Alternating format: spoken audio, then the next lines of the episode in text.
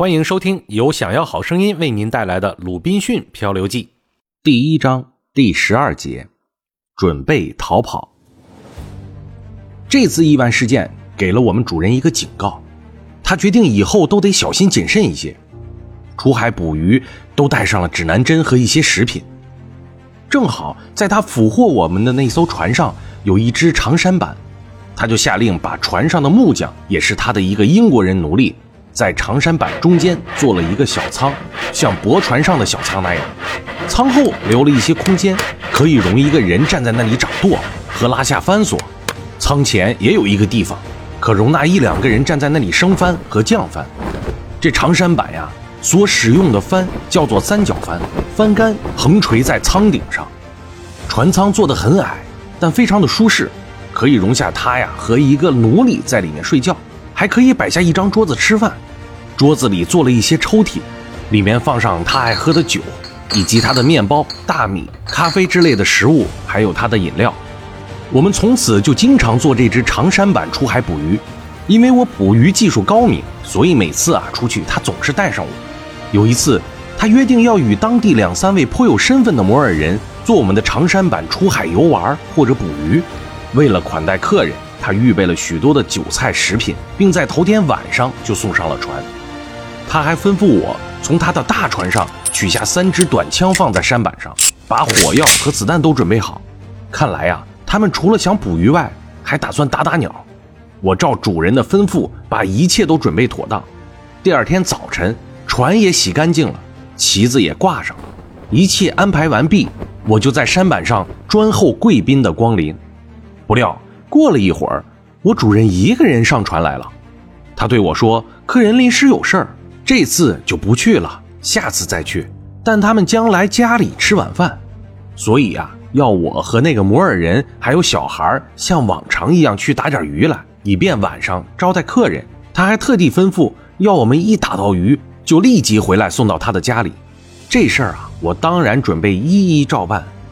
这个时候。”我那争取自由的旧念头又突然的萌发起来了，因为啊，我觉得自己可以支配一条小船了。主人一走，我就着手准备起来。当然不是去准备捕鱼，而是去准备远航。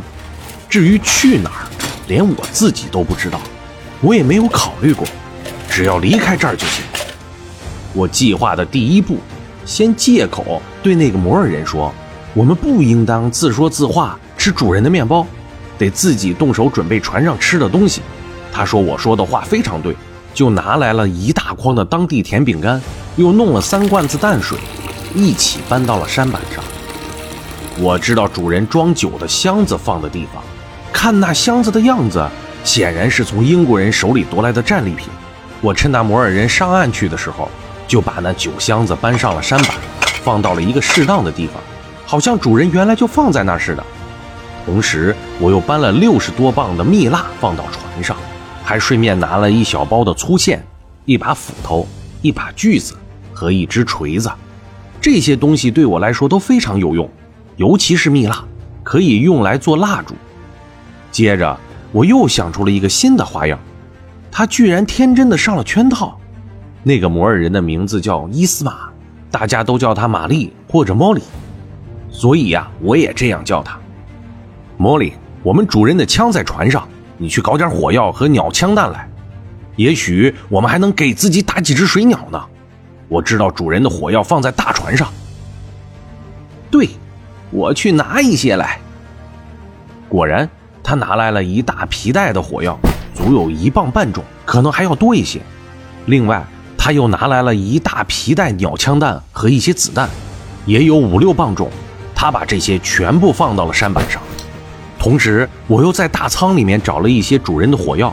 我从箱子里找出一只大酒瓶，里面所剩的酒不多了，我就把不多的酒啊倒入到另一个瓶中，把空瓶里面装满了火药。一切准备妥当，我们便开始出港去捕鱼了。港口堡垒里面的士兵都认识我们，所以也不来注意我们。我们出港不到一海里的光景，就下了帆开始捕鱼。这个时候，风向东北偏北，正与我的愿望相反。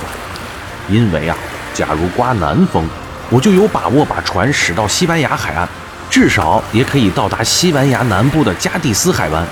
但我决心已下，不管刮什么风，只要离开我现在待的可怕的地方就行，其余一切就都听天命吧。